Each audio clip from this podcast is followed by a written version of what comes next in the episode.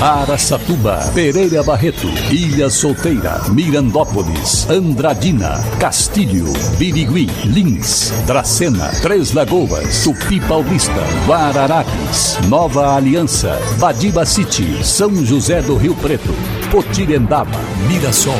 Azevedo Auditoria Soluções Empresariais apresenta SRC Notícia. A informação para mais de 3 milhões e meio de ouvintes. Apresentação Nivaldo Franco Bueno.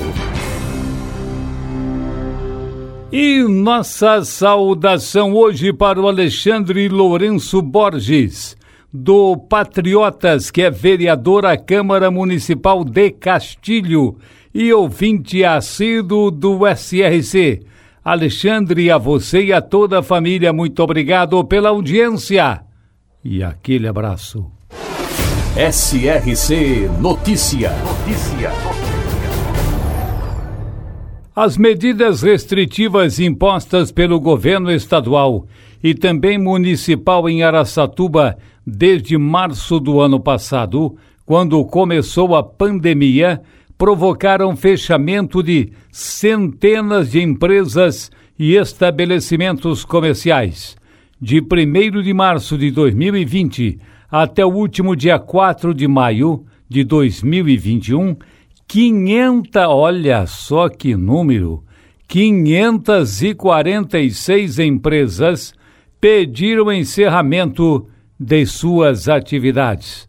Os dados foram informados pela própria Prefeitura de Araçatuba, através da Secretaria da Fazenda, em resposta a requerimento apresentado pelo vereador Lucas Zanata do PV, que queria fazer exatamente, queria saber quantas empresas haviam fechado durante a pandemia que causaram problemas econômicos para todos os setores de trabalho. Na resposta, foi feito um ranqueamento de atividades com mais baixas durante a pandemia, que foi liderado pelos prestadores de serviço de natureza jurídica, com empresa aberta que teve 162 cadastros cancelados junto ao município. Olha, os microempreendedores também tiveram 84 baixas, fora o de ordem física, e sem o registro de empresa, mas que recolhiam impostos como pessoa física. É uma coisa muito triste, realmente é lamentável. Mais de 500 empresas fecharam as portas em Araçatuba durante a pandemia. Agora, com as coisas abertas, parece que o número de baixas diminuiu. Eu acho que isso deve esclarecer um pouco a situação para o governo de São Paulo e principalmente para o senhor Dilador Borges Damasceno, chefe do executivo que tem que trabalhar para evitar esse tipo de problema. Não pode, realmente, isso não pode acontecer. E agora resta também à população saber respeitar as normas de segurança contra o coronavírus.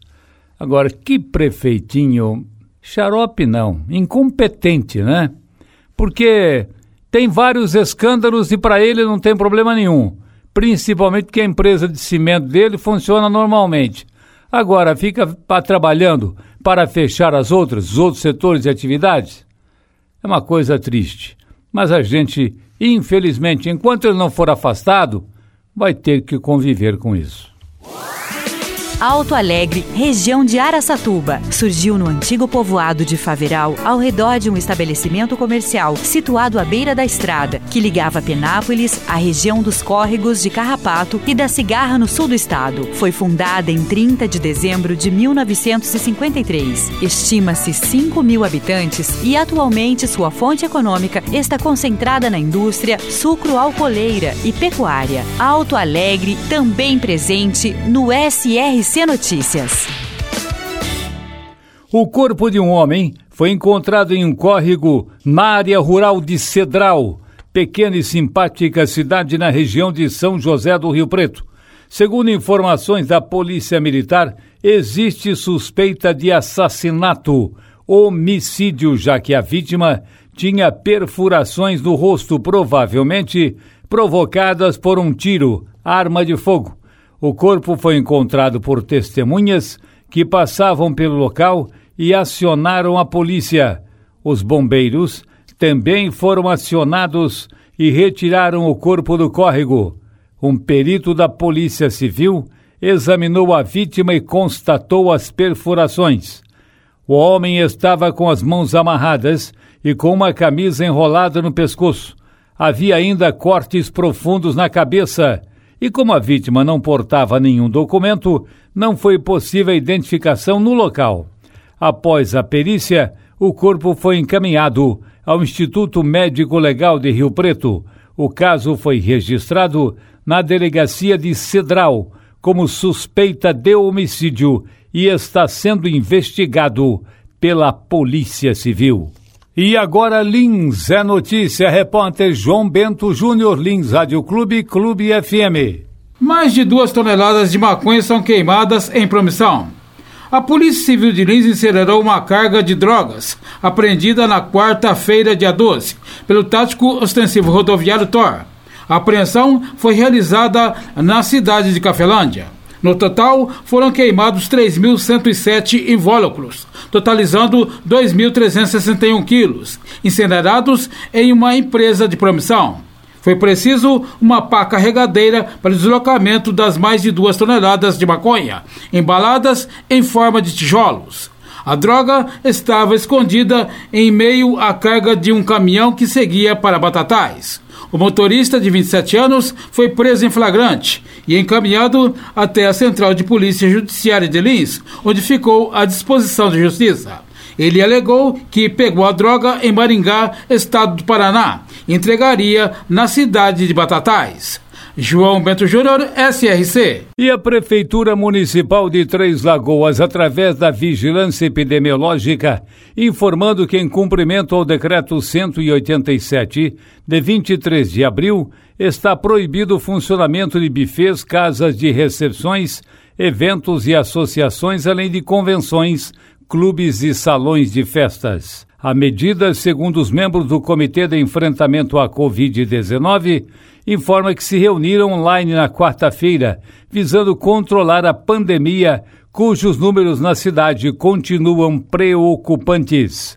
Para a decisão de não flexibilização, os membros tiveram como base os últimos dados do boletim epidemiológico da cidade, que continuam com números e casos acima de 100 diariamente, e a ocupação dos leitos de UTI, e o momento pede cautela. A decisão seguirá pelos próximos 15 dias ou até nova avaliação do programa Prosseguir. Atualmente a cidade encontra-se na bandeira laranja. Então continuam as restrições ao funcionamento de bufês, casas de recepções, eventos, associações, convenções, clubes e salões de festas em Três Lagoas. Para empresas inteligentes, Azevedo Contabilidade e Soluções Empresariais. Serviços de contabilidade e auditoria com profissionais com experiência nas áreas de gestão empresarial. Rua Bandeirantes 1438, fone 18 31 17 4500. Escritórios em Araçatuba, Bauru e São Paulo. Acesse azevedo.cnt.br. Azevedo Contabilidade e Soluções Empresariais. Há 28 anos oferecendo oferecendo serviço de qualidade. Nosso compromisso é com o seu sucesso.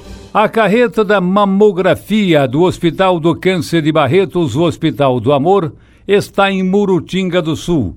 E esta semana termina o seu serviço na cidade e vai se transferir para Andradina para examinar pelo menos 5 mil mulheres.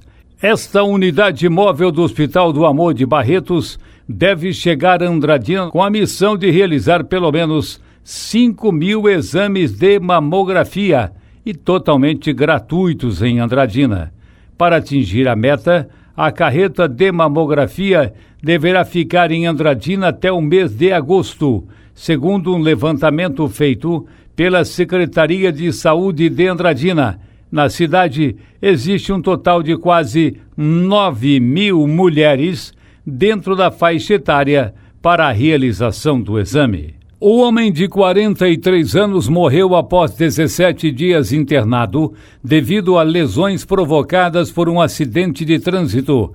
Ele era passageiro de uma caminhonete que bateu de frente com um caminhão na rodovia Comandante João Ribeiro de Barros, a SP-294 em Tupi Paulista. Esse acidente a gente divulgou, aconteceu dia 13 de abril. A vítima estava internada no Hospital Regional de Presidente Prudente e, segundo as informações, o paciente esteve na unidade desde o dia 14. Recebeu todos os cuidados da equipe médica, mas infelizmente não resistiu. Nivaldo Franco Bueno, SRC. Azevedo Auditoria Soluções Empresariais apresentou SRC Notícia.